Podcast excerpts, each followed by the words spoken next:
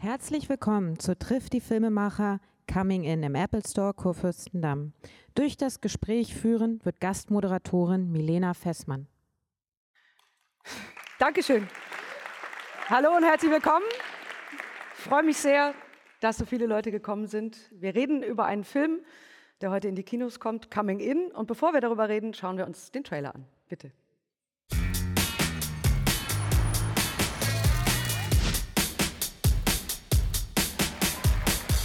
Ich möchte jetzt einen Termin bei Tom Herzner. Sehen Sie auch nur eine einzige Frau hier? Sind das keine Titten unter Ihrer Bluse? Ja, aber die sind nicht echt.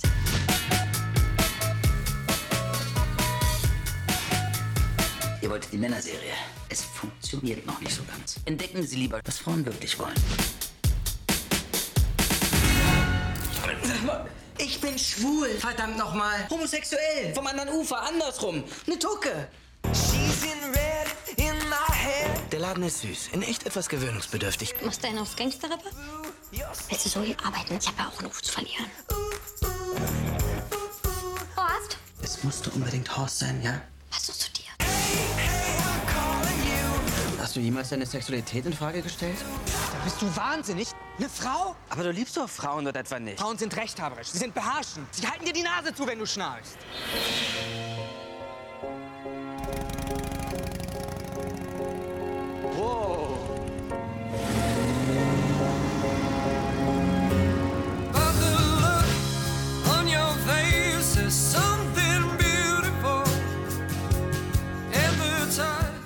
Dich nur in Tom, weil du ihn nicht haben kannst. Deine Liebe wird auf keinen Fall erwidert werden.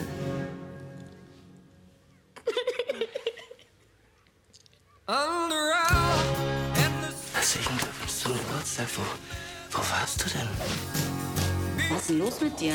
Geht's so breitbeinig? Was?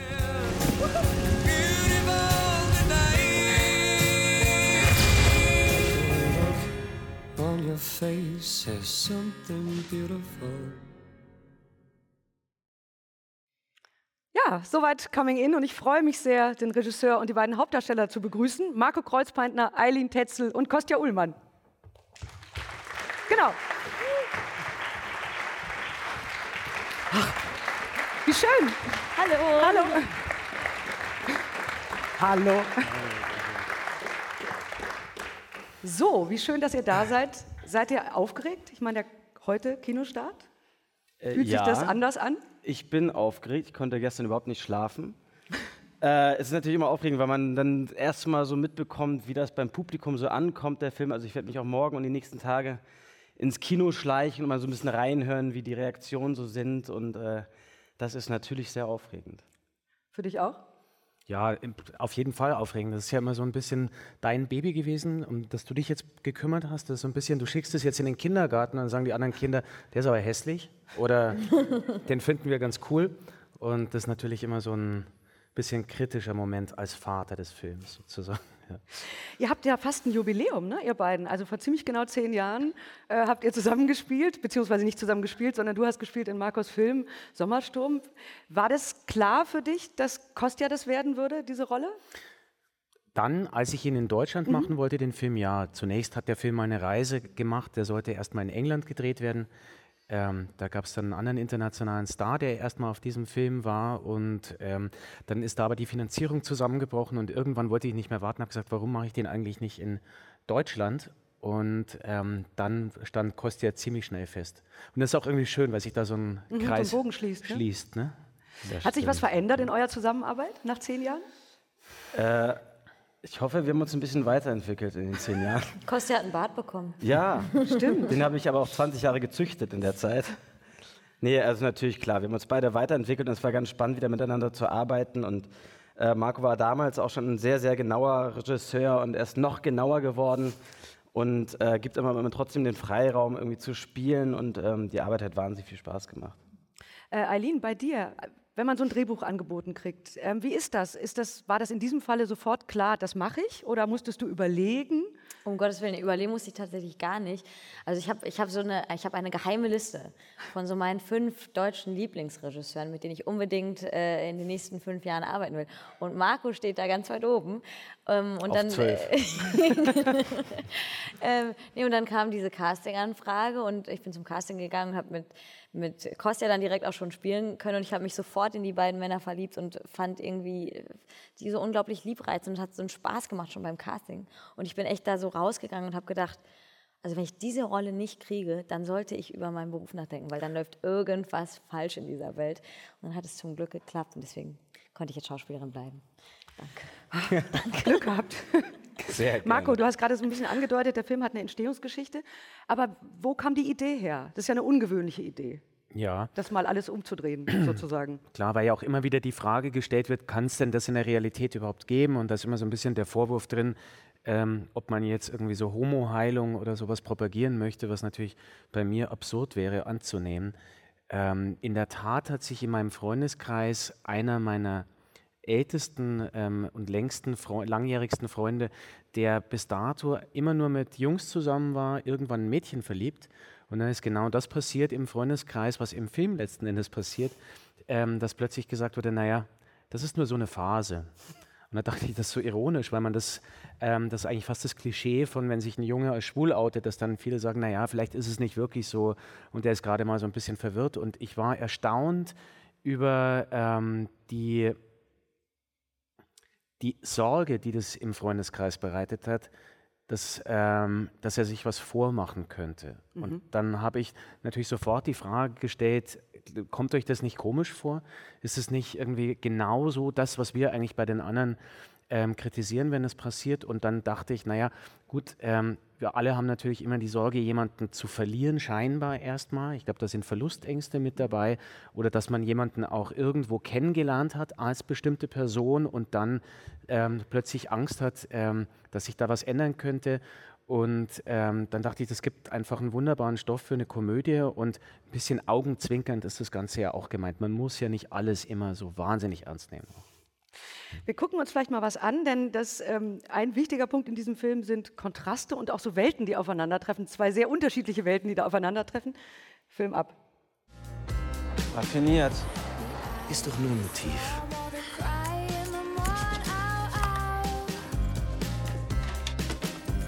Hallo,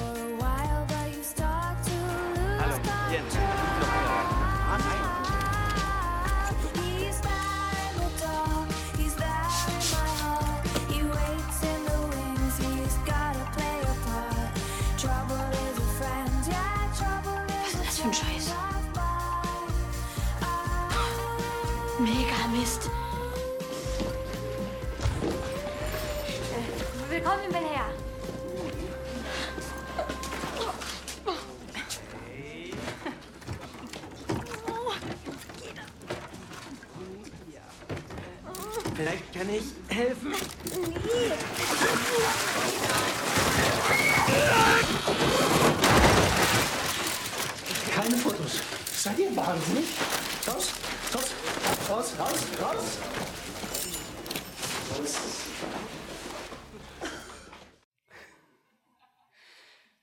Erstes Zusammentreffen. Wie war euer erstes Zusammentreffen am Set? Hoffentlich nicht so, oder? Äh, nee, nicht ganz so wild. ähm, nee, äh, wir haben uns ja mit, mit Marco schon vor den Dreharbeiten ein paar Mal getroffen, sind, äh, haben angefangen zu proben, sind durch die Texte gegangen und haben uns echt gut gemeinsam schon vorbereitet. Und deswegen war das eigentlich so, als wir ans Set kamen, dass äh, ich glaube, da waren uns die Rollen schon wirklich richtig klar. Weil, weil manchmal ist es bei Filmen so, man braucht dann ein, zwei Drehtage, bis man so das Gefühl hat, okay, jetzt habe ich verstanden, wer das ist. Aber dadurch, dass, dass Marco uns sehr gut vorbereitet hatte im Vorfeld, ähm, habe ich mich von vornherein total wohlgefühlt. Und Kostja als Spielpartner sowieso. Als ihr eure Rollen, also als ihr angefangen habt, sozusagen diese Rollen zu entwickeln, ähm, wie seid ihr da rangegangen? Also waren die euch ganz schnell nah? Also bei dir finde ich gerade hat man das Gefühl, dass, also dass du mit so viel Spaß auch diese Rolle spielst, dass die dir ähm, eine, eine, eine Seite vielleicht auch zeigen konnte, also so eine komödiantische Seite natürlich, ne? so, eine, so eine Frau zu spielen. Und bei dir hat man das Gefühl, auch dir macht es total Spaß, so jemanden zu spielen, der erstmal so ganz fast nüchtern in diesem Mhm. Film agiert und dann aber natürlich immer mehr wärmer wird und immer mehr aufmacht. Ja, das ist immer das Spannende, finde ich, in dieser ganzen Rollenvorbereitung. Natürlich, als ich das Buch zum ersten Mal gelesen habe und als Marco mir auch von diesem Buch und dieser Rolle erzählt hat, hatte ich natürlich auch erstmal Bedenken, oh Gott, wie spiele ich diese Rolle und äh, wie viel Klischee darf ich bedienen und sollte ich lieber auch nicht bedienen. Und äh, Marco hat mir aber ziemlich schnell die Angst genommen und auch gesagt, komm, äh, mach das wie bei jeder anderen Rolle auch, guck, wo er herkommt, also mach einen, so eine Art Tagebuch und wir haben geguckt, Klar spielt auch die Homosexualität eine Rolle, dass er, wann er sein Outing hatte. Aber Tom Herzner ist jemand, der ja ziemlich offen mit seiner Sexualität umgehen kann und gar kein Problem damit hat, dass er schwul ist. Und er ist ja auch dann eine riesen, äh, in der schwulen Community ein, ein, ja, ein Vorbild ja, für die Jugend.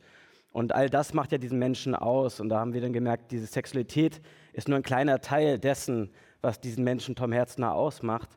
Und deswegen war das für mich gar nicht so ein großes Problem, ja, diese Rolle zu entwickeln und ähm, ja auch Gestiken und, und Mimiken zu entwickeln. Hm. Was ich interessant finde, ist, dass Heidi, also du spielst ja Heidi, die bleibt sich eigentlich den ganzen Film über treu. Also die, die macht keine wirkliche, also die macht nicht so eine Veränderung durch, die wird ein bisschen, also was, was das Aussehen angeht, also die, die macht sozusagen, kriegt ein Update, sagen wir mal, aber Tom macht da schon eine ganz schöne Veränderung durch. War das für euch klar, dass er die Veränderung machen muss und nicht sie? Also Naja, Heidi macht schon auch eine Veränderung, aber die ist halt, die ist also die ist jetzt nicht so deutlich wie bei ihm. Es ist schon so, dass, dass, dass Heidi einen Kern in sich hat, den sie ein bisschen zurückhält, weil es eben wichtiger ist, dass es ihrer Familie gut geht, dass, es, dass ihre Schwester in irgendeiner Form ihre Karriere macht, dass es ihren Großeltern gut geht und ihre eigenen Träume und ihre eigenen Talente, weil Heidi hat ja ein Talent, die sitzt ja hinten in ihrer Hinterkammer und, und, und probiert da auch ein bisschen was aus und erfindet da Shampoos und teilt es nur nicht mit der Welt.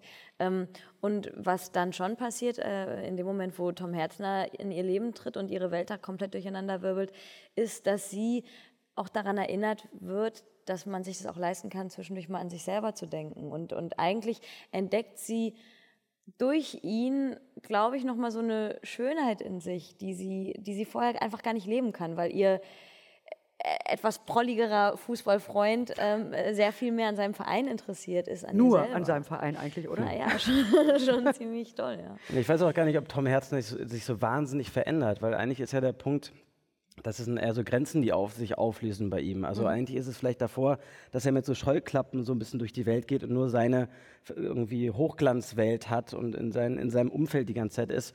Und plötzlich, plötzlich lernt er so eine ganz andere Seite kennen ja, und auch lieben und auch an sich eine andere Seite kennen. Aber am Ende bleibt er trotzdem der gleiche Mensch immer noch. Er ist immer noch Tom Herzner, er ist immer Mhm. noch schwul und äh, hat sich halt in eine Frau verliebt.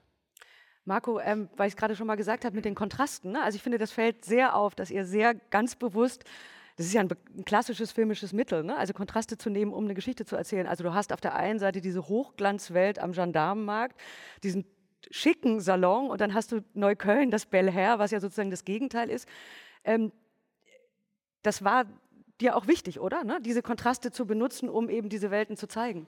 Ja, also ich meine, in der Komödie ist es, ähm, sind Kontraste natürlich das A und O. Und wenn zwei Welten miteinander kollidieren, dann geht es rund und dann gibt es auch Konflikt. Und das ist in allererster Linie mal ähm, ähm, ja, die Basis, finde ich, fast für eine Komödie oder für eine Komödie, die mir gefällt. Ähm, und dann macht das natürlich wahnsinnig großen Spaß. Also es gibt ja verschiedene Formen von Komödie. Es gibt jetzt, sage ich mal, eine Komödie, die allein aus den Figuren heraus ähm, erzählt ist. Da würde ich jetzt mal Lubitsch, To Be or Not to Be, so als das Ultimum der ähm, intelligenten Komödie hinstellen. Dann gibt es die totale Haut, Haut drauf Komödie, wo es einfach um den vordergründigen Lacher geht. Und ich glaube, Coming In be bewegt sich auch zwischen diesen Kontrasten wiederum und versucht eine Gratwanderung zwischen emotional ähm, nachvollziehbarem Kino und aber gewissen kommerziellen Zugeständnissen ähm, zu machen. Und ähm, vor allem, glaube ich, auch ähm, ein Film, der mit Klischees ganz bewusst spielt und der eben mit ähm, Neukölln als das Abrissviertel, das jetzt plötzlich in, in geworden ist, oder ein klassisches Arbeiterviertel, sagen wir mal so lieber, und auf der anderen Seite so eine selbsternannte ernannte Glamour-Welt um den Gendarmenmarkt herum, hinter der es natürlich auch nicht so schönes Widerschein das ähm, vorgibt. Also das interessiert mich eigentlich immer so, da eher so dahinter zu gucken und erstmal mit dem zu spielen, was vordergründig da ist. Also vielleicht ruhig mal auch durchaus mal, was mir dann in der Community auch ein bisschen übel genommen wird, erstmal das ein oder andere schwule Klischee zu bedienen, um das dann im Laufe des Films zu brechen und dahinter zu gucken. Also Mhm. das ist eigentlich immer das, was mich interessiert am Filmemachen. Ja, ich finde, wenn man den Film sieht, ähm, dass, dass ihr eine große Freude hattet, diese Klischees. Also man hat fast das Gefühl, so ein Kochtopf, wo alle Klischees reinkommen und dann rührt mal jemand so mit so einem ganz dicken Löffel ganz kräftig um und dann schaut, schaut ihr mal, was dann dabei rauskommt. Das, das gefällt mir gut. Also das ist so eine, dadurch entsteht auch so eine Leichtigkeit ne? und so was Ungezwungenes. Das hat nicht so was Aufgesetztes und man denkt irgendwie, ah, ja, da kommt es wieder, das Klischee. Äh, weil du das vorhin gesagt hast mit, mit, den, äh, mit, den, mit den Rollen und dass sich Tom gar nicht so verändert, vielleicht gucken wir uns noch einen Ausschnitt an, ähm, Mhm. um mal sozusagen das Gegenteil zu beweisen, durch was du da eigentlich alles durch Okay, musst. die Äußerlichkeit, ja klar. Again, I'll explain. It means you're the fairest in the land. I could say Bella, Bella, even seven. Siehste, hab doch gesagt, wir finden eine. Hier. Mir fällt's nicht so auf. Ich komme! Die Männer, die tragen die Fanshirts auch so. Vielleicht Heten aus Neukölln. Alle sagen immer, dass ich total unschwul rüberkomme. by mere fist to shame. You've heard it all before, but let me try to explain. By mere fist to shame means that you're brand. Horst?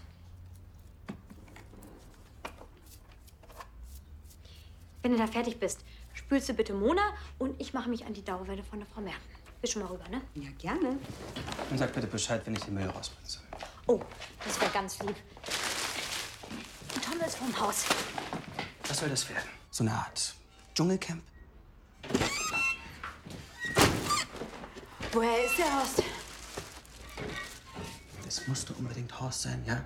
Was suchst du dir? Der Horst hat nur Erfahrung in Männersalons. Hab ihm angeboten, dass er hier aushelfen kann, solange die Claudia auf ihrer Kreuzfahrt ist. Er macht die Woche die Mädels. Ja, vielleicht sollte man Mavi Hörbiger auch noch erwähnen. Die hatte Spaß an ihrer Rolle, oder? Ja, die hatte wirklich Spaß an der Rolle. Die kann man, nicht- also ich habe sie vorher leider nicht getroffen. Ich kannte sie auch nicht. Ich habe sie nur besetzt, weil ich sie ähm, toll finde. Ich kam dann ähm, an den ersten Drehtag und sagte, sag mal, wie soll ich denn das überhaupt spielen? Und es gibt, ich kann jetzt den Namen natürlich nicht sagen, aber es gibt eine Schauspielerin, eine Kollegin, ähm, ähm, und da habe ich ihr den Namen genannt. Er hat gesagt, kennst du? Hm, hm, hm. Und sagt, alles klar, ich habe die Rolle. und sie hat also eigentlich sozusagen jemand gespielt, den wir beide kennen und ähm, der manchmal sehr anstrengend ist. Das ist nämlich so eine Person, die, wenn sie mit dir spricht, ungefähr so nahe kommt Oh. ja, und so ähm, den, den Kontrast und den, ähm, oder was sag ich, dir, die Distanz überhaupt nie wahrt. Und ähm, diese Distanzlosigkeit für die Figur, die fand ich toll. Mhm. Und sie hat natürlich auch so unglaublich Lust am Rumprollen. Ne? Ja, das merkt man sehr. Meinst du Eileen damit eigentlich? Es ist nicht Er wollte ja Eileen. den Namen nicht sagen. Ne? Es ist nicht Eileen. Ähm, was ich ähm, oder was, was, noch, was noch auffällt, ist, finde ich, also wenn man jetzt auf der einen Seite sieht man sozusagen die, die, die Wege, die ihr beiden macht. Ne? Also Mhm. die machen ja eine Wandlung durch, man sieht dich mit diesen sehr schönen Perücken. Mhm. Du machst ja auch eine Wandlung durch mit, mit den Sachen, die du anhast. Am Anfang hast du so ganz merkwürdige, zusammengeschusterte Sachen und wirst immer hübscher. Ähm, wo ist für euch in dem Film der Punkt, wo die zum ersten Mal, wo so wirklich, wo man das Gefühl hat, da passiert irgendwie was? Also Also es gibt so, ein, es gibt so einen Moment, wo die ähm, nach, nach Feierabend da im, im Hinterzimmer sitzen und äh, eine Pizza essen. Sie isst Pizza, er isst natürlich Salat, ne? er achtet auf seine Linie. Ähm, und ähm, wo sie also darüber sprechen, dass sie auch mal so ein bisschen experimentiert hat mit Shampoos und dann holt sie ihr Experiment hervor. Es ist in so, einem, in, in, in so einer Dose, es sieht ganz fürchterlich aus, wie so eine Matsche sieht das aus, ähm, aber riecht ganz schön. Und dann fangen sie das an, so ein bisschen auszuprobieren und ähm, reiben sich das gegenseitig so auf die Hand und er holt dann noch Honig und tut das dazu. Und das ist so, es ist irgendwie so sehr sinnlich und sehr zärtlich, ähm, dieser Moment. Und das ist, glaube ich, so der erste Moment, wo bei Heidi äh, auf einmal das Herz ganz doll anfängt zu schlagen. Und dann gibt es noch eine ganz wunderschöne, sexy Szene zwischen uns beiden. Das ist eigentlich so ein bisschen die Sexszene von dem Film, wenn man so will. Und das ist natürlich bei zwei Friseuren, wie er ihr die Haare frisiert und, und schneidet. Und die ist äh, so wunderschön aufgelöst und ähm, ich finde, also zwischen uns die Spannung oder zwischen Heidi und, und Tom die Spannung sind, ist, oder Horst ist es ja in dem Falle, erst einmal. Äh, die ist äh, so erotisch irgendwie dargestellt und also ich habe mir davon nicht vorstellen können, wie erotisch Haare schneiden sein kann. Also schaut es euch wirklich an. Stichwort Haare schneiden. Musstet ihr das lernen? Also ich meine, habt ihr richtig ein Praktikum gemacht beim Friseur? Ja, ja. Wir haben Praktikum gemacht. Wir können's total gut Wir jetzt. können es jetzt total gut. Äh, ich habe das in Neukölln gemacht. Hey komm, deine Haare haben wir gemacht, ja? ähm, genau, Kostja war in Charlottenburg und Mitte und ähm, bei mir war das so, dass ich äh, in dem Salon jetzt auch nicht als Eileen vorgestellt wurde, sondern als Heidi. Also das heißt, ich habe schon direkt in der Rolle dann in dem Salon auch gearbeitet und wir haben eigentlich alles Mögliche gelernt. Ne? Also schneiden, Spitzen schneiden, Dauerwelle, Haare färben. Ähm, Fassonschnitt. Du hast Fassonschnitt noch Also alles mögliche. Es war wirklich toll. Wir haben uns dann immer so kleine Battles geliefert. Was Wir war das denn? Du hast immer irgendwie so einen komischen Move gemacht am Hinterkopf. So. das, Das war so der ein Angeber-Move von Kostja. Ja, das war, oder? Angeber. Das war der totale Angeber-Move, Ja, oder? okay, aber. Moment, ich, es wurde halt jemand extra eingeflogen, was total toll war, irgendwie aus Österreich. Der hat mir so, so Scherentricks beigebracht, was man mit der Schere alles so machen kann. Braucht kein Mensch oder kein Friseur zumindest. Aber es sieht verdammt gut aus und auch im Film sieht es gut aus. Und äh, das Von ich den so ein bisschen 50 gelernt Mal, die Kostja das gemacht hat, habe ich 49 weggeschnitten. Okay, ist was dran, ist was dran. Aber wir haben es echt so ein bisschen gelernt und ich glaube, mit viel Zeit könnten wir so Spitzen schneiden, aber man sollte danach noch einen äh, Termin beim richtigen Friseur nochmal machen. Also Zweitkarriere nicht in Sicht. Ach ja, doch. Wieso nicht? Also ich, ich äh, würde Kostja jetzt, glaube ich, nicht unbedingt an meine Haare lassen, weil das Problem bei Kostja war so ein bisschen, wir hatten ja beide so Übungsköpfe und sein Übungskopf, die hatten ganz lange Haare und sein Übungskopf nach, nach zwei Tagen hatte diese Frau, sah aus wie so ein Mann mit, mit so einer kurzen Stoppelfrisur. Es war alles, stand alles kreuz Ey. Kurzhaarfrisuren sind in. 2015, Der hatte einen Trends. Verschleiß an Übungsköpfen, unfassbar. Also deswegen, wenn Kostja Spitzen schneidet, liebe Damen, wenn ihr jetzt vielleicht schon darauf hofft, dass das hier gleich noch passiert, wenn Kostja schneidet, dann äh, bedeutet Spitzenschneiden von hier auf Das ist aber so ein. Problem, was viele Männer haben, ähm, glaube ich zumindest, ist, wenn die Freundin nach Hause kommt und man sieht nie, ob sie gerade beim Friseur war oder nicht. Und sie Das sagt, ey, ich habe so Männer. viel abgeschnitten und man denkt, so, äh, pf, kein Unterschied. Deswegen, ich wollte halt einen Unterschied sehen, deswegen habe ich ganz viel abgeschnitten, immer so 10, 20 Zentimeter. Und dann war das ab und sah super aus, und dann habe ich es nochmal 20 Zentimeter kürzer. Und dann natürlich irgendwann habe ich dann so den Rasierer genommen und den Rest abgemacht und dann sah es toll aus. Ja, das mit der Zweitkarriere, ähm, da denken wir vielleicht nochmal drüber nach. Ähm, ich finde, wenn man den Film sieht, hat man das Gefühl, du hast viel auch recherchiert. Also dir so diese verschiedenen Szenen, die da aufeinandertreffen, sehr genau angeguckt. War dir das wichtig? Also ich habe nicht recherchiert, sondern es ist tatsächlich mehr oder weniger bedient sich dieses ganze Panoptikum aus meinem Freundeskreis, das da drin Okay. vorkommt. Und da gibt es, da gibt es diese Charaktere in der, einen, in der einen oder anderen Form. Nicht unbedingt Friseure, obwohl ich ähm, mit einem Düsseldorfer Friseur mal kurzzeitig liiert war. Ähm, das ist aber ein anderes Kapitel. ähm, Komm, erzähl doch mal. Nee, heute nicht. Ähm, aber ähm, nee, ich kenne diese Figuren und das sind eigentlich meine Freunde und ich liebe auch alle diese Figuren. Ich liebe auch den Didi beispielsweise, weil wir den angesprochen haben. Der liebt halt einfach Fußball und Mhm. ähm, genauso wie ich ähm, für alle anderen Figuren da drin ähm, sage, irgendwie lass die so sein, wie sie sein wollen. Ähm, Didi ähm, ist eine absolut liebenswürdige Figur, finde ich. Und gibt ja auch einen Grund wahrscheinlich, warum Heidi mit dem zusammen war. Wenn er sie Total. nicht beschissen hätte. Total. Ich Ja. meine, die haben ja auch, die haben ja auch eine Connection. Und ich sage jetzt mal, Heidis kleine Welt, die sie sich gebaut hat, in der sie sich sehr wohl fühlt, da passt so ein Didi am Anfang auch einfach sehr gut rein. Das, diese ganze Umwandlung und dieses Ganze, dass sie die Welt dann nochmal mit anderen Augen sieht, das passiert ja auch wirklich dadurch, dass Tom plötzlich in ihr Leben tritt. Hm. Weil du gerade sagtest, du hast sozusagen das im, im Freundeskreis. Haben die den Film schon gesehen? Also ich meine, fühlten die, haben die so das Gefühl gehabt, das bin ja ich, aber ich bin doch eigentlich ganz anders? Ja, oder war, war die die- da cool? Die große, ähm, also das große Spekulieren geht vor allem gerade um, wer ist eigentlich Salvatore? Salvatore ist, ähm, sag ich mal, der eher effeminierte, altpolitische ähm, 68er ähm, Politschwule in dem Film, der mit seinem Partner Harry, mit dem er seit über 30 Jahren zusammen ist, das ähm, politische Schwulenmagazin andersrum rausgibt, das ein bisschen zum Käseblättchen verkommen ist und ähm, neben Unterhosenwerbung eigentlich hauptsächlich nur noch Partyberichte ähm, bringt. Und ähm, das ist natürlich eine Figur, die mir unglaublich viel Spaß gemacht hat mit August Zirner, ähm, ganz toll besetzt und ähm, der spielt das großartig. Ähm, da ist immer so jetzt die große Frage bei uns, wer ist das eigentlich? Aber es Aber wird du nicht hast- du verraten. verrätst es nicht. Nee, es wird nicht verraten. Stichwort äh, August Zirner, der übrigens unfassbare Klamotten in diesem Film anhat. Also ähm, Anzüge, wo, von denen ich nicht wusste, dass es sie gibt. Wahrscheinlich habt ihr sie machen lassen für den Film, oder? Ähm, die sind angefertigt zum größten Teil. Ja. Okay. Film sehen, dann äh, wisst ihr, was ich meine. Ähm, August Zirner angesprochen. Wir gucken uns gleich noch einen Ausschnitt an. Was ja interessant ist, es gibt ja, also die, die lernen sich kennen, es gibt diesen Turning Point, die fangen an, sich zu verlieben und dann verliebst du dich und alle sind entsetzt und werden erstmal aktiv. Und das schauen wir uns an.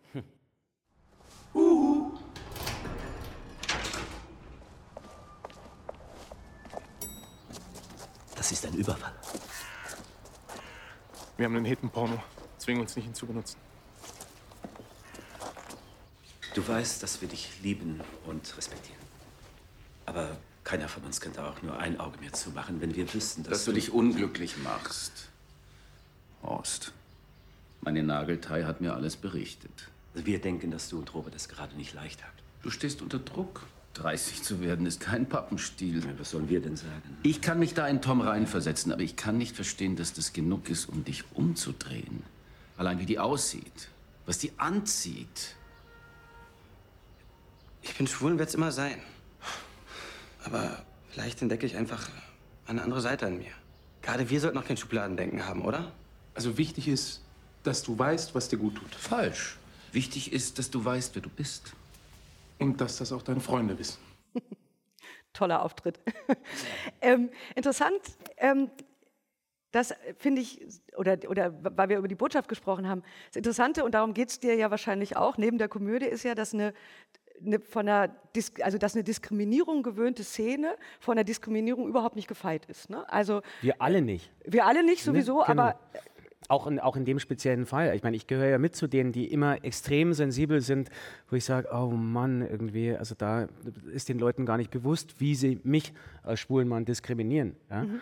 Und deswegen spiele ich ja ganz bewusst auch genau mit diesen ähm, Klischees, mit diesen Ausdrücken, mit diesen Formulierungen, um letzten Endes ähm, so eine Befreiung dadurch entstehen zu lassen. Weil ich denke, wenn man anfangen kann, über alles zu lachen und wenn ich anfangen kann, über mich zu lachen und Mhm. wenn jeder anfangen kann, über sich zu lachen, dann ist man immun dagegen. Und dann fängt man wirklich an, dass etwas selbstverständlich wird. In dem Moment, wenn man klammert und Angst hat, irgendwie, oh, da fühle ich mich beleidigt und, und so weiter, wird man eng und ähm, kommt automatisch in eine Verteidigungshaltung. Und mir geht es darum, diese Verteidigungshaltung ähm, zu zerstören und zugleich aber natürlich jede Form von Schublade zu zerstören, dass man sagt letzten Endes, es geht um Liebe, es geht ganz egal darum, wer sich in wen verliebt. Und es ist auch völlig egal, wie jemand ist und was er macht, solange er ein guter Mensch ist. Mhm. Ja.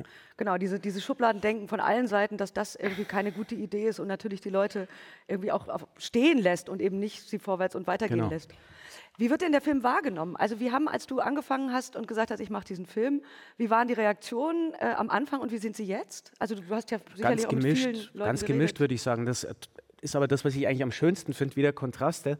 Ähm, also wenn man es schafft, bei dem Genre romantische Komödie, das ja eigentlich eher so ein Gebrauchsprodukt ist, Mhm. sage ich mal, da geht man rein, da will man abschalten, ähm, ähm, da will man sich amüsieren, wenn man darüber hinaus noch eine politische Diskussion anstößt oder das Thema Schwulsein oder nicht Schwulsein oder sich verlieben oder bisexuell oder wie auch immer ähm, auf eine Art und auf eine unterhaltsame Art und Weise fürs Massenpublikum aufbereitet. Ähm, also für Leute, die sich normalerweise mit dieser Thematik nicht auseinandersetzen, dann glaube ich, ist das ein Gewinn in jeder Hinsicht. Und ähm, dementsprechend ähm, gibt es jede Form der Reaktion. Ich bin ganz überrascht, muss ich sagen, dass die großen Medien, Süddeutsche, ähm, Tagesspiegel, Welt, ähm, Bild und so weiter, alle für den Film sind. Mhm. Und ganz tolle, ähm, ähm, ist heute und gestern, kann man nochmal nachlesen, ganz interessante äh, Kritiken auch gibt. Natürlich hier und da mit der einen Spitze oder der einen oder anderen Kritik, aber das gehört dazu. Ähm, das stecke ich auch weg und ähm, nehme mir das auch zu Herzen. Aber insgesamt der Film sehr auf sehr positive Resonanz in den Medien ähm, ähm, trifft und bei meinen ähm, schwulen Freunden ähm, spaltet sich's, würde ich sagen. Okay. Da gibt es die, die ganz klar Angst haben, dass man es falsch verstehen könnte. Und es gibt So die nach dem anderen, Motto, es muss nur eine Frau kommen und dann... ja, viele haben sich auch an dem Trailer gestoßen. Also da ist Okay. auch in viele, was ich vielleicht zum Teil verstehen kann, weil der Trailer natürlich in eine ganz bestimmte Richtung ähm, geht und auch natürlich ganz klar das große heterosexuelle Publikum erstmal im Blick Mhm. hat. Ja? Und dafür vielleicht auch so das ein oder andere Thema, das mir wichtig ist, verrät. Was unter Verkaufsaspekt aus Sicht des Verleihs bestimmt, um auf Masse zu kommen, Mhm. der richtige ist. Ähm, aber natürlich dann im Einzelfall, wenn ich mir das angucke, mir nicht unbedingt gefallen muss, sage ich jetzt mal so. Ja? Ähm, aber er verkauft den Film natürlich für das große Publikum. Wenn man die, die dann den Film gesehen haben, sind oft überrascht und sagen, das ist ja überhaupt nicht so. Ja? Und deswegen werbe ich dafür, dass ihr euch alle den Film anguckt. Du hast gerade die Gesetze ähm, der Romantic Comedy so ein bisschen gestreift und zu diesem Gesetz gehört natürlich auch, dass am Ende alle versöhnt sind, oder? Das ist sozusagen die, die, die eiserne Regel. Am Ende muss es irgendwie ein Happy End geben. Ja, das ist jetzt die große Frage. Gibt es hier ein Happy Ja, genau, End? das wäre meine Frage. Weil es ist ja irgendwie eins, aber Mhm. ähm, es ist ja doch auch offen. Ne? Also man weiß nicht, geht das weiter, wie lange geht das, was. Das wäre auch nicht die Thematik des Films. Ne? Die Thematik des Films ist, dass er sich in diese Frau verliebt und das ist das Überraschende. Ob die jetzt Kinder kriegen, heiraten oder er nach zwei Monaten sagt, du war doch nicht das Richtige für mich, das weiß man nicht zu dem Zeitpunkt. Man wünscht sich natürlich, dass die beiden zusammen bleiben, weil sie auch wunderbar zusammenpassen. Mhm. Stichwort. Das stimmt, ja. ähm, was wirklich schön ist, ich finde ja, also, oder nochmal bei der Romantic Comedy, die, die funktioniert ja immer nur dann, wenn man den beiden Hauptdarstellern oder den Protagonisten, die sich da verlieben, glaubt, dass die sich wirklich verlieben. Weil wenn man das nicht glaubt, dann interessiert einen das nicht. Also dann sitzt man so ein bisschen davor und denkt, naja, irgendwie, die spielen das ganz hübsch.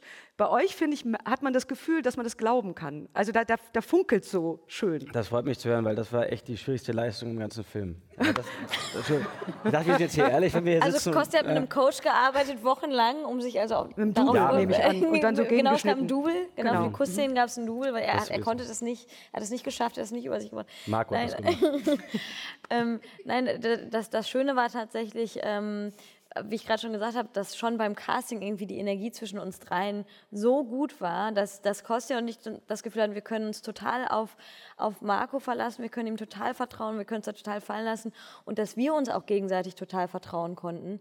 Ähm, und, und das gibt dann so eine Freiheit beim Spiel, dass man es auch wirklich genießen kann und dass man auch diese Liebesgeschichte, die man erzählt, ähm, ja, dass man, dass, dass man die wirklich mit, mit vollem Herzen in dem Moment, in dem man spielt, dann auch leben kann.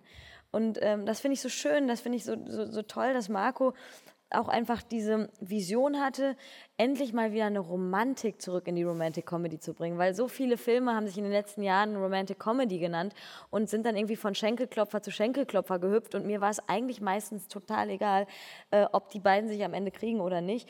Und ich finde, das, das ist was, was uns in dem Film gelingt, dass man wirklich mit dieser Liebe mitgeht, dass man die Liebe glaubt. Man glaubt die Liebe zwischen diesen beiden Menschen, man glaubt die Liebe zwischen ähm, auch äh, Sal dem, äh, genau, zwischen ähm, Sally und Harry. Man glaubt aber auch die Liebe zwischen Tom und äh, seinem Freund, mit dem er seit vielen Oder Jahren Erich und zusammen Maria.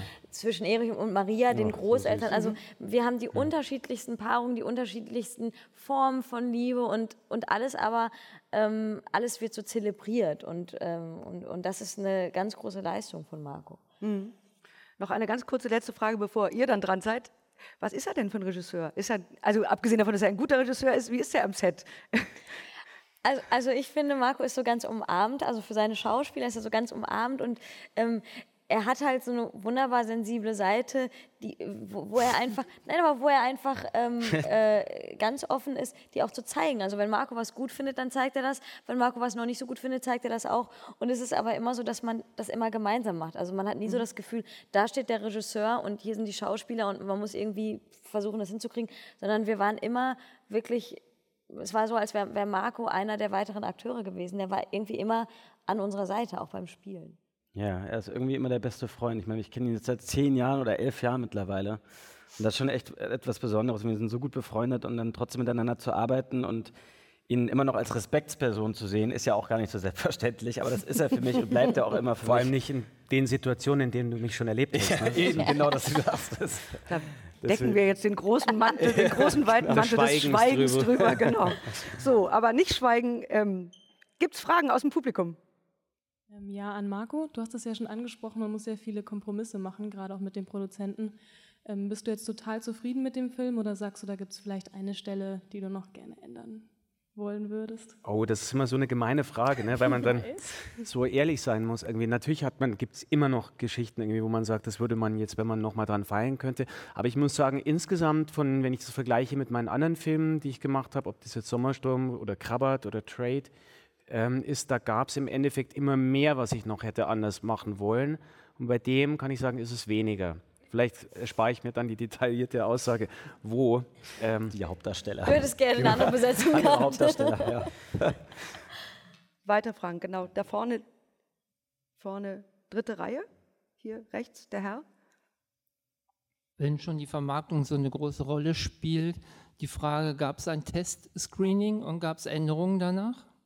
Ja, also da darf man sich nichts vormachen. Das ist mittlerweile im kommerziellen Kino so, dass wirklich jeder Film zweimal getestet wird. Ja. Und da gibt es ähm, ein Testpublikum, in unserem Fall in, in, in Hamburg. Warner macht das immer in Hamburg, damit die Zahlen vergleichbar sind. Das ist ein Testpublikum von 400, 500 Leuten. Denen wird am Bahnhof irgendwo in der Fußgängerzone ein Zettel in die Hand gedrückt. Würden Sie gerne einen deutschen Film mit Kostja Ullmann und Eileen Tetzel testen? Ähm, die wissen gar, äh, kriegen noch, glaube ich, eine Logline, einen Satz zu dem Film, gehen dann ins Testscreening und ähm, füllen hinterher einen Fragebogen aus. Das sind die Fragen aber ziemlich generisch. Also ähm, hat der Film Sie unterhalten? Finden Sie den Film eher A, Komödie, B, Drama, C, romantisch, D, bla bla bla? Ähm, was würden Sie ändern? Beste Szene, schlechteste Szene? Und das sind oftmals ganz ähm, naive, direkte Aussagen, die einem aber viel mehr, viel, mehr, viel mehr erzählen, als wenn man sich jetzt intellektuell über den Film ähm, unterhalten würde, weil sie ganz unmittelbar von dem Publikum kommt, das überhaupt nichts mit Film zu tun hat. Und das schaut man sich an, wird dann aber auch nicht jetzt akribisch, ähm, wenn es dem, was dem Filmemacher wichtig wäre, ähm, widersprechen würde, durchzelebriert, ähm, sondern ähm, die Letztentscheidung liegt dann schon in Absprache mit dem Produzenten beim Regisseur. Ja. Weitere Fragen? Da vorne? Dame? Auch vierte Reihe? Ja. Ähm, war das schwer für dich, diese schwule Rolle zu spielen, also Männer zu küssen und so? ich stelle mir das irgendwie seltsam vor. Äh, Mann zu küssen, stellst du dir seltsam vor? Ken du? Ken Duken zu küssen? Ken Duken zu küssen kann nicht so schwer sein, oder? so. Ja, da ist was dran. Nein, äh, überhaupt nicht, im Gegenteil. Also äh, für mich ist da irgendwie echt kein Unterschied gewesen, ob ich jetzt einen Mann oder eine Frau küsse. Wenn ich beim, beim Dreh ist das natürlich immer eine, eine spannende und aufregende Szene, wenn du mit jemandem, den du noch nicht so gut kennst oder erst durch den Film kennengelernt hast, eine Liebesszene hast, das ist immer aufregend. Ähm, aber ich glaube, es gibt schlimmere Personen, die man küssen muss, als Ken Duken. Also das ist ein gut aussehender Kerl, das kann selbst ich als Mann ganz gut beurteilen. Und ähm, deswegen, und ich fand auch, der Kuss unter der Dusche ist eine sehr sinnliche Szene geworden. Also ich habe mir das danach direkt angeschaut und ich finde, es ist sehr erotisch und schön geworden. Deswegen ähm, fand ich das nicht merkwürdig. Nee. Also was uns Aber alle interessiert. stoppelig, oder?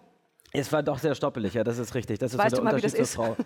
Was ja, uns, das was uns jetzt leid. natürlich alle interessiert ist, wie groß ist er? Ich muss auf die Zehenspitzen, wenn du das wissen willst. Ein weiterer Mantel des Schweigens. Ja, Und eine weitere Frage, hoffe ich. Genau, da hinten. Und dann du? Nochmal an die beiden Hauptdarsteller. Ähm, was war so die größte Herausforderung an eurer Rolle? Okay. Das Schnibbeln. Wirklich, okay. Oder? Ja, also das, das, das, das Schneiden, das war, das war uns schon sehr wichtig, dass wir das vorher so gut lernen, dass es uns nachher nicht äh, irgendwie ablenkt. Also dass man wirklich nicht plötzlich seine Rolle verliert, weil man so darauf konzentriert ist, dass man jetzt äh, der Komparse nicht aus Versehen in den Kopfhaut schneidet oder so. Ja, was natürlich Ähm, nicht passiert ist. Was natürlich Nicht nicht, passiert passiert, ist zum Glück. Aber äh, ja, das, das ist schon gut, dass wir uns da so gut darauf vorbereitet haben, glaube ich. Hm. So, hier vorne war noch eine Frage in der zweiten Reihe. Genau.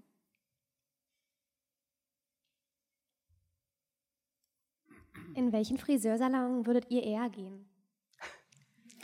Also ganz klar zu Heidi. Ich würde ganz klar zu Heidi gehen, weil bei Heidi ist es eigentlich einfach immer was los. Ähm, man, man kann die ganze Zeit schnacken, man wird äh, ganz liebevoll behandelt. Also es ist Und es schön. kostet nicht so viel. Es kostet nicht so viel, es ist schön bunt da, es sind immer viele Leute. Ja, warum nicht? Also ich mache jetzt meinen eigenen auf, deswegen stellt sich für mich nicht die Frage. ich mache das selber mit der Maschine. So, weitere Fragen. Traut euch. Äh, ja, mich würde interessieren, welche Szene denn für euch am schwierigsten zu spielen war. Hm. Oh, es gibt, na, was heißt schwierig, aber die war schon, das war schon heftig, diese Szene, eigentlich bevor wir im äh, Fotoautomaten landen Ja, hätte ich auch gesagt. und eine sehr, äh, ja, eine, den wunderschönen Kuss haben, ähm, laufen wir durch die Berliner Straßen und es regnet die ganze Zeit. Und das haben wir, glaube ich, im November gedreht. Es war schon Mhm. ziemlich kalt. Und das war wirklich irrsinnig, was sie da alles aufgebaut haben, weil es an dem Tag nicht wirklich geregnet haben, äh, hat, haben die da irgendwie äh, riesen so Regenmaschinen aufgebaut, irgendwie zwei, drei Straßen lang. Und die sind wir lang gelaufen um 12 Uhr nachts in der Kälte und mussten da irgendwie in der Sommernacht spielen. Ja. Ich glaube, so, das war das Alleranstrengendste, was wir machen konnten. Ja, und das ist halt echt total krass, weil du hast so, du musst so den, eigentlich den magischsten Moment des ganzen Films spielen, aber innerlich zitterst du und versuchst die ganze Zeit so dein Zittern irgendwie zurückzuhalten. Das Ja. Zittern ist Magie zwischen Ja, uns. genau. So, hier vorne, da war auch noch eine Frage. Vorne auch erste Reihe. Links. Wie lange hat der ganze Prozess gedauert? Also wann habt ihr angefangen zu drehen und wann wart ihr so weit durch, dass ihr euch zurücklehnen konntet und auf die Reaktion wartet? Der erste Drehtag war meines Erachtens der 2. Oktober. 2. Oktober 2013. Gedreht haben wir dann bis Ende November. Oder waren wir schon in Anfang Dezember? 27. November, glaube ich, 27. November, genau. Voll die Streberin. Was? Okay. Ähm, sie kann ihre Texte übrigens immer, wollte ich nur sagen. Und ähm, dann habe ich geschnitten bis März. Dann kamen die ganzen ähm, Testscreenings, über die wir eben gerade schon gesprochen haben. Und gemischt wurde dann in München in den Bavaria Studios im April und Mai. Und seit Mai ist er fertig. Und dann hat der liebe Peter mit der Pressearbeit begonnen. Genau, weil Filme ja nicht, wenn sie fertig sind, nicht sofort rauskommen. Nee, genau. Sondern man Starttermin suchen muss, was manchmal sehr kompliziert ist. Allerdings. Ja. Gibt es noch weitere Fragen? Ja, dann noch eine, vielleicht noch eine letzte und dann. Und zwar habe ich eine Frage an Marco, wie die Kontakte entstehen. Zum einmal ähm, mit den Hauptdarstellern. Ging das jetzt über ein Casting oder hast du Kostja schon über anderen Umwegen kennengelernt und wie es mit Damals Warner meinst du bei Sommersturm? Genau, bei Okay. Sommersturm und wie es mit Warner Brothers ist. Ich meine, du arbeitest ja jetzt schon zweite oder dritte Mal mit denen zusammen. Weiß es gar nicht. Eigentlich zum ersten Mal direkt, weil Sommersturm wurde zwar von Warner in die Kinos gebracht, der eigentliche Verleiher war aber X-Verleih. Das heißt die Firma von Tom Tick war. Okay, Ähm, und da würde mich auch interessieren, wie der Kontakt zwischen, also ob das denn, ob man einfach sein Drehbuch einschickt oder ob man Leute kennt, B, äh, Vitamin B hat. Ähm, gar nicht so einfach zu beantworten, weil es gibt natürlich ganz unterschiedliche ähm, ähm, Wege. Ähm, also die erste Frage war ähm, in Richtung Schauspieler. Ne? Ähm, Kostja habe ich damals durch ein Casting kennengelernt ähm, von einer damals noch unbekannten Casterin namens Simone Bär, die heute Deutschlands ähm, größte Casterin ist und auch so Filme wie Inglourious Bastards oder solche großen internationalen Filme castet. Die hat damals Kostja, der bis dato ähm, einige Fernsehrollen gespielt hat und seitdem er Kind ist, ja auch immer schon wieder vor der Kamera stand, aber noch nie fürs Kino gespielt hat, mir nahegelegt fürs Kino. Und ähm, dann habe ich Kostja im Casting gehabt und war total begeistert. Und da war meine damaligen Produzenten waren zwei absolut dafür und ein Produzent war ähm, nicht dagegen, aber ähm, hat mir zu bedenken gegeben, dass der fürs Kino doch viel zu gut aussehen würde. Und ähm, das ist so ein bisschen so eine deutsche Sicht, glaube ich. Ähm, ähm, ähm, und ich habe gesagt, das ist aber genau der Grund, warum ich denke, dass er neben seinem tollen ähm, Schauspiel eben auf die Leinwand äh, muss. Und da bin ich einfach viel mehr vom amerikanischen oder französischen Kino geprägt. Ich finde irgendwie, wir alle sehen gut genug für die Straße aus, aber nicht jeder muss auf die Leinwand. so, und ich freue mich dann doch auch immer, also nicht, dass jeder schön sein muss auf der Leinwand, ja, das will ich jetzt nicht so oberflächlich sagen. Natürlich gibt, ähm, braucht man interessante Gesichter, ja. Ähm, aber es da muss, es, aber es darf ja, ich rede mich um Kopf und Kragen gerade, Ja, oder? total. So, aber egal. Aber, man darf, aber es darf ja nun, es, es darf auch im deutschen Kino mal wieder ähm, ähm, Menschen geben, die wie Romy Schneider aussehen dürfen, finde ich. So. Und dafür würde ich mich dann doch stark machen wollen, eben und auch ähm, äh, Menschen mit einer Ausstrahlung ähm, ähm, versuchen auf die Leinwand zu bringen. Ansonsten jetzt, was Coming In ähm, betraf, ist es natürlich so, dass durch die Produktion, die ich bis jetzt, ähm, die ich bis jetzt gemacht habe, dann der ein oder andere schon mal auch meinen Namen gehört hat. Und ähm, wenn dann ein Buch von mir kommt, vielleicht auch jemand sagt, bei dem würde ich ganz gerne mitspielen, ähm, wo ich dann nicht mehr ähm, die Dog and Pony Show aufführen muss, damit derjenige ähm, bereit ist dafür, dann vielleicht bei mir vorbeizukommen. Und was den Verleih betrifft, ist es ein bisschen so ähnlich. Also wenn ich ein neues Projekt habe, es gibt dann schon auch immer mal wieder das eine oder andere Studio, die, sagt, äh, die nachfragen und sagen, was hast du denn gerade in der Pipeline? Und dann schreibt man ja meistens nicht nur an ein Projekt. Also ich habe jetzt im Moment gerade drei, vier Sachen, an denen ich arbeite. Und ähm, da kommen dann viele Komponenten zusammen. Also wer will es haben, ähm, wer macht das beste Angebot, ähm, wer ist der loyalste Partner und mit wem würde man am liebsten zusammenarbeiten. Und Warner in dem Fall, ich fühle mich sehr zu Hause bei dem Studio. Ähm, ich finde, die bringen die Filme extrem gut ins Kino. Ähm, davor habe ich mit ähm, Fox gearbeitet, lange Jahre, auch sehr glücklich. Also ich kann mich da überhaupt nicht beschweren, was meine Verleiher betrifft. Ich habe da immer sehr, sehr tolle Menschen an meiner Seite gehabt. So, eine Frage vielleicht noch. Da hinten war noch eine. So, und dann aber die auch noch? Gut, die auch noch. Gut. Wenn du Ähm, das hast sagst. du länger dran überlegt, die Rolle als Tom zu übernehmen oder ging das relativ schnell, die, die Rolle als Tom anzunehmen? Ob ich länger überlegt habe? Ja. Nee, überhaupt nicht. Äh, ehrlich gesagt äh, hat Marco mich angerufen. Ich bin gerade in Hamburg im Auto rumgefahren und ähm, er erzählte mir kurz von dem Projekt und äh, dass er gerne mit mir arbeiten will. Und da habe ich eigentlich, ohne richtig zu wissen, um was es geht, schon zugesagt. äh, weil ich weiß, wenn Marco ein Projekt macht, dann äh, wird das was Schönes werden. Und ähm, ich mich eh gefreut habe, endlich wieder mit ihm zusammenzuarbeiten. Also es hat ja lange genug gedauert, jetzt zehn Jahre. Und äh, deswegen äh, fiel die Entscheidung nicht schwer. Und als ich das Buch gelesen habe, ähm, ja, war es eigentlich klar, dass ich das gerne Außerdem, außerdem war der Hamburger SV kurz vorm Abstieg. Anderes Thema weiter jetzt. Und der wollte dann doch mal auch wieder ähm, mit jemandem, der ein Anhänger vom deutschen Meister ist, zusammen. okay, wir brechen jetzt hier ab. Genau, und nochmal der Mantel und so, ne? Ähm, genau, noch eine Frage da hinten. Du hattest, glaube ich, noch eine? Ja, ähm, an Marco. Erstmal vielen Dank, dass Kostjas Rolle diesmal wirklich bis zum Ende überlebt hat.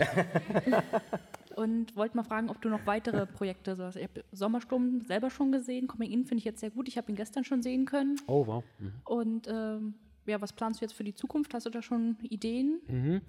Also ich plaudere jetzt mal so ein bisschen aus dem Nähkästchen. Also es gibt ein Projekt, ähm, das wissen viele auch schon, ähm, das ich seit längerer Zeit plane, wo aber die Finanzierung immer noch nicht geklappt hat. Das ist ein Film über den Filmemacher Rainer Werner Fassbinder. Ähm, da gibt es das Drehbuch. Ich warte eigentlich nur darauf, dass irgendjemand ähm, nochmal ein Millionchen hinlegt sozusagen. Also wenn hier jemand dabei ist, der ein bisschen Geld übrig hat, melden Sie sich nachher vertrauensvoll bei mir. Sie sehen Ihr Geld nie wieder, aber Sie haben unterstützen einen guten Film. ähm, und ansonsten ähm, habe ich ähm, auch einen, einen anderen Film über ähm, eine deutsche Persönlichkeit im Dritten Reich, ähm, die, über die ähm, wir ein sehr zwiespältiges Verhältnis haben. Da möchte ich aber jetzt nicht ins Detail gehen. Das ist ein internationales Projekt. Ähm, und dann habe ich einen Geisterfilm, wo es ist auch eine Liebesgeschichte. Ähm, können, man könnte es vielleicht sagen, ist ein modernes Ghost, Nachricht von Sam, ähm, das ich auch mit englischen ähm, äh, oder amerikanischen Schauspielern machen werde. Und ähm, dann suche ich eine neue Idee, um mit Eileen und Kostja dringend wieder einen Film zu machen, weil nach den Dreharbeiten will ich eigentlich nur noch mit denen arbeiten. Und das meine ich wirklich so. Das sage ich jetzt nicht als Werbung für diesen Film. Also die Arbeit war für mich ähm, vom Dreherlebnis das Schönste, was ich jemals erlebt habe. Und das hängt eben ja, sehr stark mit denen zusammen. Und es hängt aber auch mit meinen Produzenten zusammen. Einer ist hier. Christoph, bist du da noch? Christoph sehe ich nicht mehr. Ist nicht mehr da? Christoph Müller. Christoph Müller ist nicht mehr da. Alle Beteiligten einfach hier an diesem Projekt. Das war wirklich eine ganz tolle ähm, Arbeit. Und ich glaube, man spürt es dann doch eben auch ähm, auf der Leinwand, dass ähm, da Leute dran beteiligt waren, die, ähm, die das mit Leidenschaft gemacht haben. Und wie Heidi so schön sagt im Film, und das wäre dann eigentlich nahezu das, Schlusswort. Schlusswort, Ach, sozusagen, ohne dass ich dir, Worte ohne da- Mund. oder ich übergebe dir sozusagen damit mit meinen Schlussworten das letzte Wort. Ähm, es gibt eine Stelle, ähm, wo Heidi zu Salvatore im, ähm, nee, zu Hanno Koffler, ähm, Adrian im Grill Royal beim Abendessen sagt, Ich habe gelacht und ich habe geweint. Du hast es mit Herz gemacht. und das zählt. Und das zählt. Genau. Ein perfektes Schlusswort. Vielen Dank. Eileen Tetzel, Kostja Ullmann und Marco Kreuzpeitner. Dankeschön. Vielen Danke. Dank. Danke, Milena.